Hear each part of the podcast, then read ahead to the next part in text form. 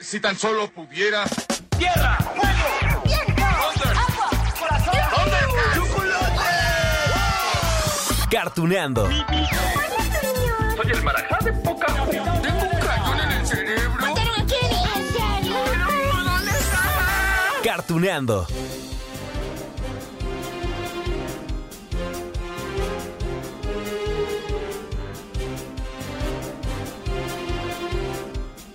Amigos de Cartuneando, ¡eh! Oigan, miren, hoy los voy a saludar con una melodía tarareada, un par de chasquidos, porque estoy segurísimo que esta es la mejor forma de adentrarnos en los recuerdos y en la serie de la cual vamos a hablar hoy. Bueno, realmente series, películas, tiras cómicas, hay de todo.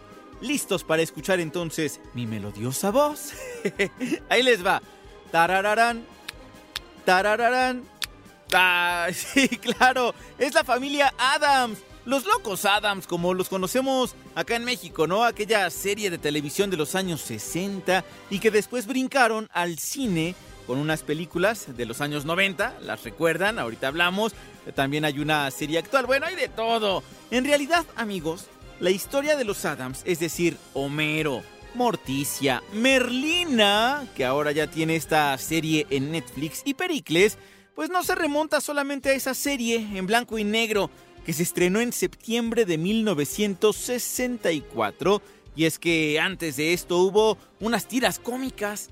Imagínense, a ver, estamos hablando de los años 30.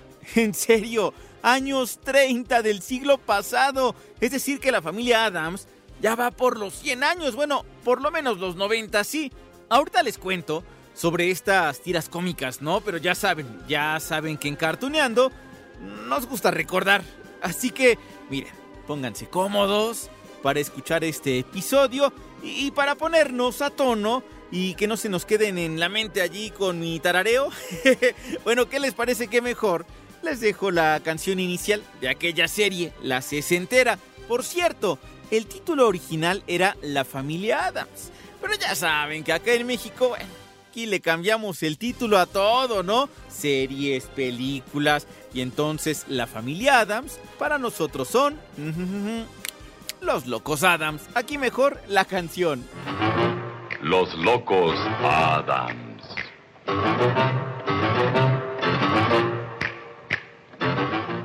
Carolyn Jones y John Astin. La nieta, el tío y la abuela, el padre de alta cuna. sí suena antiguo, ¿verdad? No, hombre, y eso que ahí ya está remasterizado y toda la cosa. Estamos hablando de que la serie se estrenó hace casi 60 años. Era en blanco y negro. Y, lo más extraordinario de todo es que esos personajes siguen tan vigentes que bueno, ahora tenemos la serie de Merlina, dirigida por un supercineasta, ¿no? Tim Burton. Y, y donde actúa la hermosa, la talentosa Catherine Zeta Jones de González. Ups, perdón, Michael Douglas. Bueno, Catherine Zeta Jones. Además de que, para conjugar todos los astros, pues también vemos en acción a la actriz Cristina Ricci. ¿Y por qué les digo esto? Bueno, porque Cristina Ricci fue quien dio vida en los años 90 en el cine a Merlina. No, hombre, es que eso me encanta. Y más porque previo al estreno me mandaron una carta de Netflix donde me invitaban al Instituto Nunca Más. Miren, aquí está la carta. Es en ese efecto especial, es una hoja de papel que me enviaron que ahorita les voy a leer amigos. Allí recuerden que es donde estudia Merlina. Pero bueno, vamos a escuchar a Jenna Ortega o mejor dicho ya con el doblaje hecho en México, ¿no? María José Moreno, pero eso sí, es el personaje de Merlina en esta serie nueva de Netflix. No sé a quién se le ocurrió la retorcida idea de poner a cientos de adolescentes en escuelas mal financiadas, dirigidas por personas cuyos sueños murieron hace años. Pero admiro el sadismo. ¿Qué tal amigos? Bueno, aquí está, mi carta. Le voy a dar lectura, lo haré con dramatismo, porque me acuerdo cuando me llegó, fue así de, ah, caray, ¿qué es esto, no? Porque todavía no sabía bien a bien qué onda con la serie. Pero miren, aquí dice, Academia Nunca Más, Oficina de Admisiones. Estimado Lalo, tengo el agrado de informarte que ha sido aceptado en la Academia Nunca Más. ¡Felicitaciones!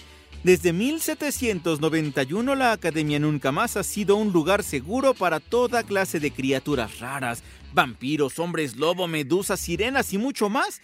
Estamos encantados de saber que te unes a nuestra familia y estamos ansiosos por verte desarrollar tu máximo potencial. Años atrás, no diré cuántos, aquí dice la carta, fui aceptada en la Academia Nunca Más y recuerdo como si fuera hoy el orgullo que eso me provocó. Durante mi tiempo como estudiante logré convertirme en la mejor versión de mí misma. Bueno, y sigue la carta, ¿no? Y entonces uno no sabía de qué trataba, pero ahora que ya vi la serie, pues ya les puedo compartir todo esto. Pero miren amigos, antes, antes, antes de desbordarnos de la emoción con Merlina, esta serie de Netflix, bueno, quedé en que les contaría sobre la tira cómica de hace 90 años, ¿no? Miren, lo primero que les voy a decir en este punto es que el creador de estos personajes también se apellidaba Adams. En serio, el señor era Charles Adams. Era un hombre siniestro, vaya.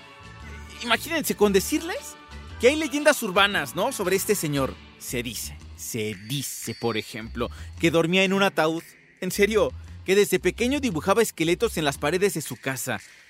Que le gustaba beber sangre. Bueno, lo cierto es que su primer trabajo fue en una revista que se llama True Detective, donde retocaba la sangre de los cadáveres para que mm, las fotografías salieran más, eh, ¿cómo decirlo?, impactantes.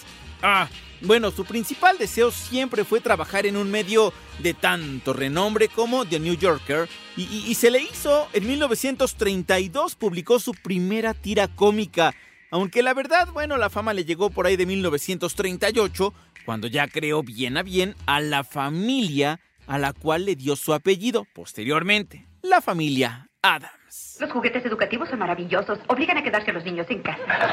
Por cierto, cariño, Merlina celebra la caída de su primer diente. Oh, se ve mucho mejor sin él. Eso le dije yo. Ya estoy harto. Morticia, Homero, a esta niña tendrán que pegarle. Tío Lucas, no es costumbre golpear a las personas en esta casa. Y menos si no hay una razón. Ay, qué familia, ¿no? Tan excéntrica, rodeada de demonios, de ogros, de brujas, de todo tipo de monstruos.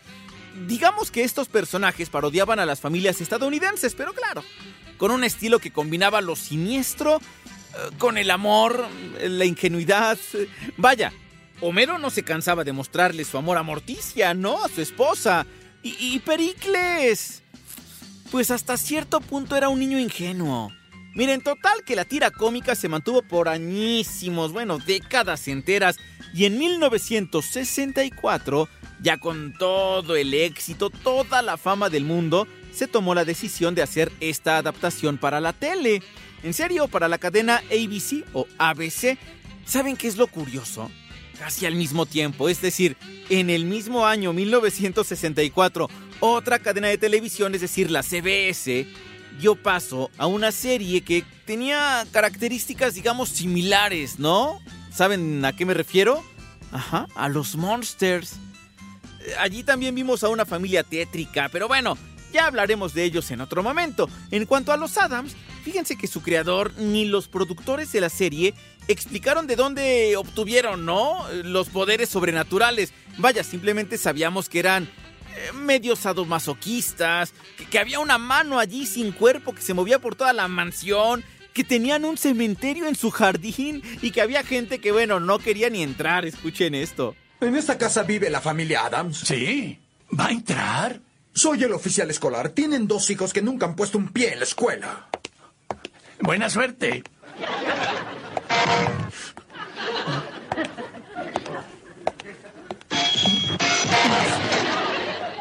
Les quiero contar un poco más sobre los nombres de los protagonistas, amigos. Híjole, es que, ya saben, ya se los dije ahorita, ¿no? Que aquí en México nos gusta eso de rebautizar series, películas, personajes, ciudades, todo lo que se nos ponga enfrente.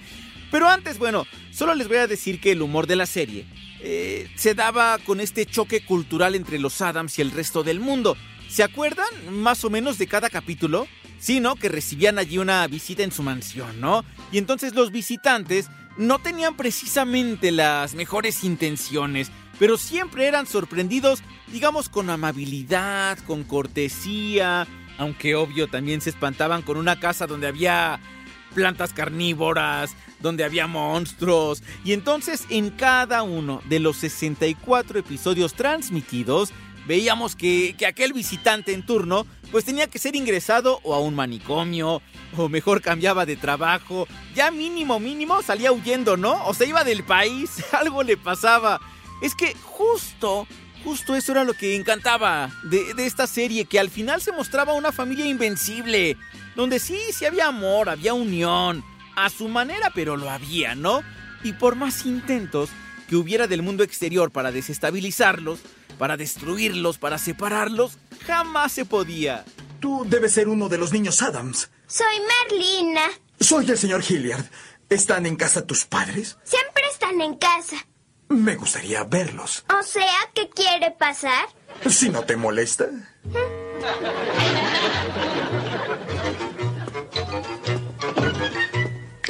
Ahora sí, les cuento sobre los nombres. Es que llama mucho la atención, amigos de Cartuneando. Y más con la serie nueva, esta de Netflix, donde Merlina es la protagonista. Lo que pasa es que el título original es Wednesday. Sí, ¿no? Seguro que muchos se confundieron cuando lo escucharon o, o preguntaron por qué se llama así la serie. Claro, acá en México también la rebautizaron. Entonces, si ustedes se van a Netflix, la van a encontrar como Merlina. Es que no hay de otra. Así conocemos a la hija de los Adams desde hace 60 años. En fin, el caso es que los nombres originales de los integrantes de esta familia son Gómez Adams, para nosotros Homero, Morticia, que a veces le dicen Tish, afortunadamente le dejaron el mismo nombre, Morticia, tío Fester, que para nosotros es el tío Lucas, Poxley, que es Pericles para nosotros. Miren, lo que pasa es que por allá de los años 40, 50, 60, obvio en el siglo pasado, e, en México se intentó hacer más cercanos a los personajes, ¿no? Al público. E, y entonces, eh, por ejemplo, los Adams no es el único ejemplo. ¿Se acuerdan ustedes? Bruno Díaz, claro, Bruce Wayne, Batman, Ricardo Tapia, que era Robin. No, bueno, la rana René que en realidad eh, se llama Kermit, ¿no? Pero nosotros siempre lo hemos conocido como la rana René. O, o, a Goofy, que conocimos muchos años como Tribilín. En serio. Pero bueno, ¿saben qué amigos? Miren, en las caricaturas de los Adams, cuando aparecieron por primera vez allá en los años 30, Wednesday y ningún miembro tenía nombre. Ya fue después, allá en la serie de 1964, cuando Charles Adams dijo, ok, ok, si ya van a aparecer en la tele, necesitan estos nombres, ¿no? Y entonces empezó a nombrar, a bautizar a cada uno, a Gómez, a Morticia, a Wednesday, a todos. Y entonces, bueno, justo por eso es que así les puso. En cuanto a Wednesday, muchos dirán, ah, caray, ¿y cómo por qué le puso así, no? Miércoles, o sea, finalmente es la traducción.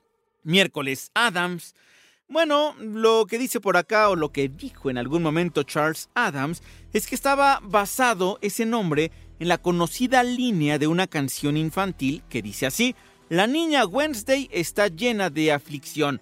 Claro que en inglés suena más rimbombante, suena con más métrica, más rima, y entonces por eso es que se le quedó ese nombre, Wednesday.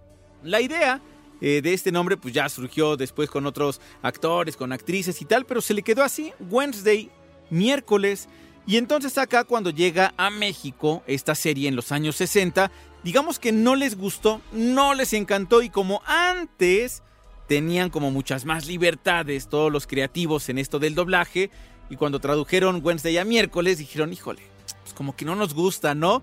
Y entonces dijeron, bueno, de miércoles a Merlina no hay tanta diferencia y que se le queda Merlina. Y entonces allí está Merlina Adams. Y sí, a la mayoría de los Adams les cambiaron el nombre, pero funcionó tanto que así se queda en el cine y en la televisión. Estoy rodeada de idiotas. Soy completamente diferente a mi familia. ¿Por qué está evitándonos? Están creciendo tan rápido. Ardiente, ¿no, nenas? Tengo la solución ideal. Viaje por carretera en familia. ¡A rodar! Allí tienen, ¿no? Los ejemplos de, de décadas y años anteriores o años no tan pasados. Por excelencia, claro, las dos películas de la familia Adams de los años 90. ¿Se acuerdan? Angélica Houston como Morticia. Ay, con el fallecido Raúl Juliá. Él interpretó a Homero. Cristina Ricci, que ya les decía como Merlina. Allí, bueno, sí les conservaron los nombres para el público mexicano. Las características de cada uno, cómo no, también estaba allí. Morticia siempre de negro, con su vestido, su cabellera larga y negra, con Merlina y sus trenzas, aunque bueno, ya en las películas de los 90 ya no era tan pequeña, ¿no? Como en la tira cómica o en la serie de los 60, ya no cargaba su muñeca decapitada de María Antonieta, ¿no? Ahora era una adolescente que se sentía inadaptada en la escuela. ¡Ay, por cierto! ¿Saben de qué escena me estoy acordando? Cuando Merlina y Pericles están en una representación del Día de Acción de Gracias, ¿no? En un campamento y deciden tomar venganza de las torturas que le hicieron, pues porque los consideraban inadaptados. Bueno, vamos a escuchar parte de esta venganza. Mi pueblo tendrá dolor y desesperación. No. Y tu pueblo nos golpeará. Los dioses han hablado y han dicho que no confiemos en los peregrinos, en especial en Sarah Miller. Gary, está cambiando el texto. Y por todas esas razones, te quitaré el cuero cabelludo. Les dije que estaba genial. Bueno, ya después hay fuego por todos lados, ¿no? Bueno, yo les quiero contar más de la nueva serie, porque claro que ha sido también todo un éxito. Tanto que en su primera semana en la plataforma, en Netflix, pues le quitó el récord de la cuarta temporada de Stranger Things entre las series más vistas. A, mí sí me gustó. Y ahorita les cuento más, solo permítanme decirles que también hay películas animadas y eso también nos encanta en Cartuneando. ¿Vieron esas películas? Es que fueron dos, una que se estrenó en 2019 y otra del 2021.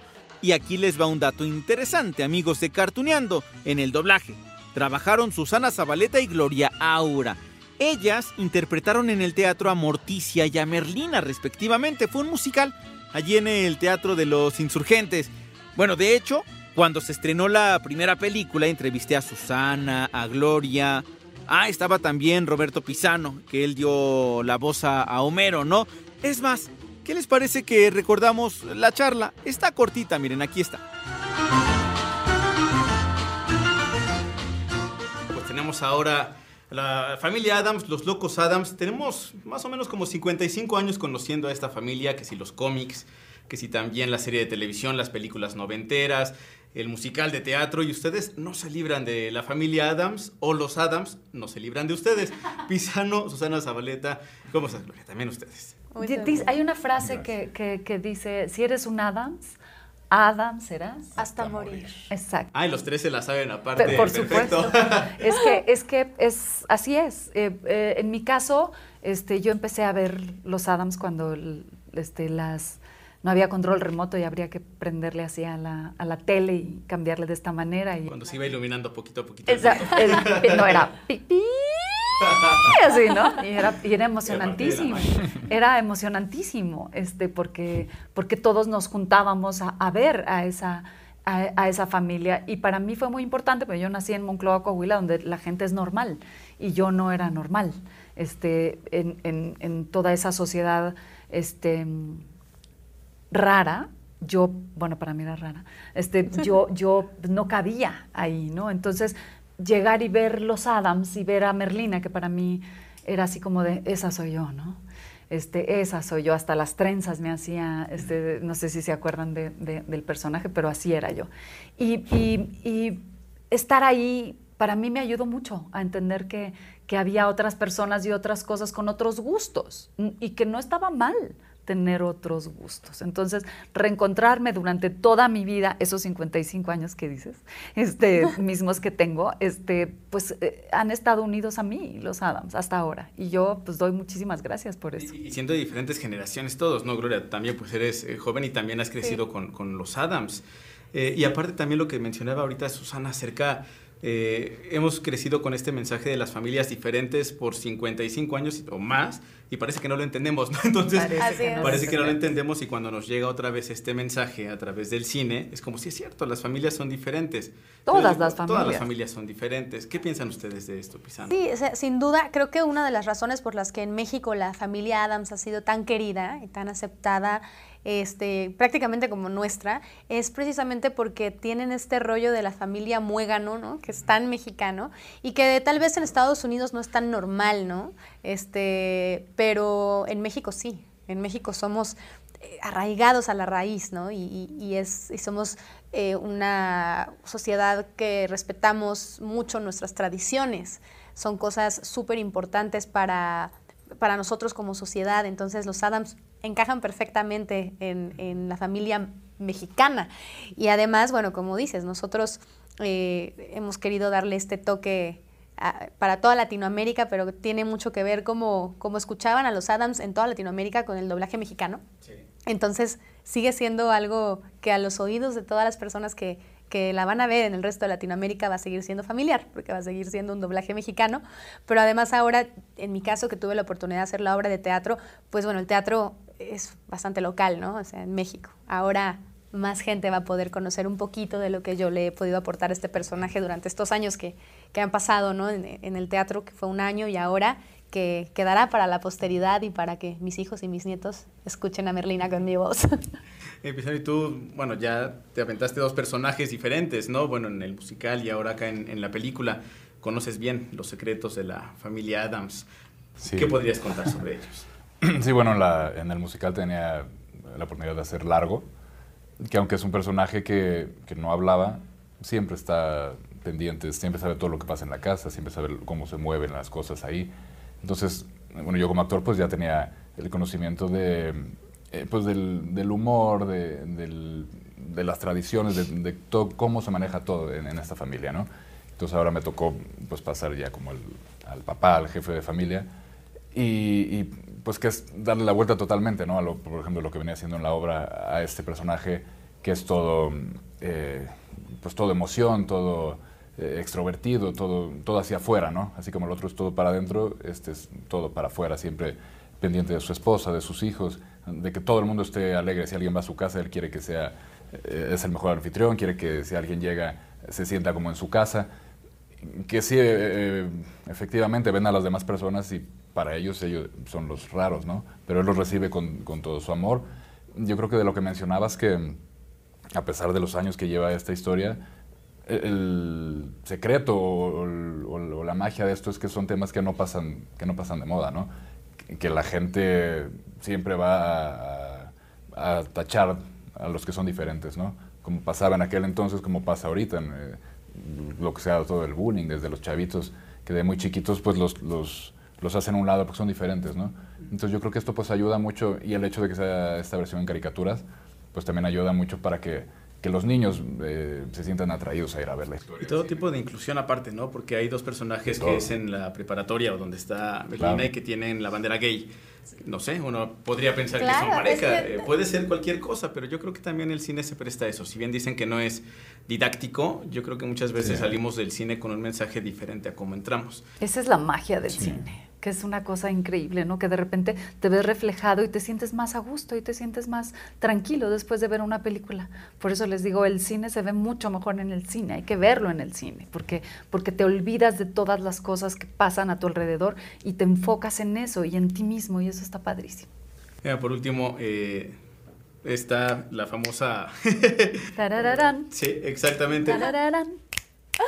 Justamente eso. Eh, ¿cómo, ¿cómo, ustedes cantarían alguna invitación con esta cosa para, para poder ir al cine? Digo, tienen 40 segundos para poderlo pensar. Casi nada. Estábamos muy contentos. ¡Vas! ¡Vas! Y aquí los esperamos. no se la pierdan. Familia muy normal. normal. Tarararam. Tarararam. Parararam, pararam, Les quedan 20 segundos. Ah, no es no, de verdad, no se la pierdan. 25 de octubre, todos los cines lleven a toda su familia. Es una película que vale la pena. Sí, que vayan gracias. abuelitos, este, niños, toda la familia. Chamacos. Gracias. gracias. ¿Qué tal amigos? Susana Zabaleta como Morticia. Y no solo en el doblaje, también en el teatro. Es que sí le queda el personaje, ¿no? Su apariencia. Que, fíjense, algo que se le aplaude a las películas animadas es que rescataron el estilo original de las tiras cómicas de los años 30. Digamos, nada más les pusieron color, les pusieron movimiento, pero respetaron el estilo. Claro, la apariencia de los Adams siempre ha sido parecida, digamos, en el cine, en la televisión, eh, salvo Homero, quizá, el Homero que hizo Raúl Juliá en los 90, que era un poco más delgado y un poco más galán, ¿no? Pero a Morticia siempre la hemos visto de negro, refinada, con esa mirada profunda. A Merlina siempre la hemos visto con dos trenzas, también siempre vestida de negro, con esa mirada que mata. Bueno, y es lo mismo que vemos en esta serie de Netflix, que allí nos cuenta Merlina por qué ya no llora, por qué pareciera que ya no tiene sentimientos. Lloré desde el fondo de mi corazón negro.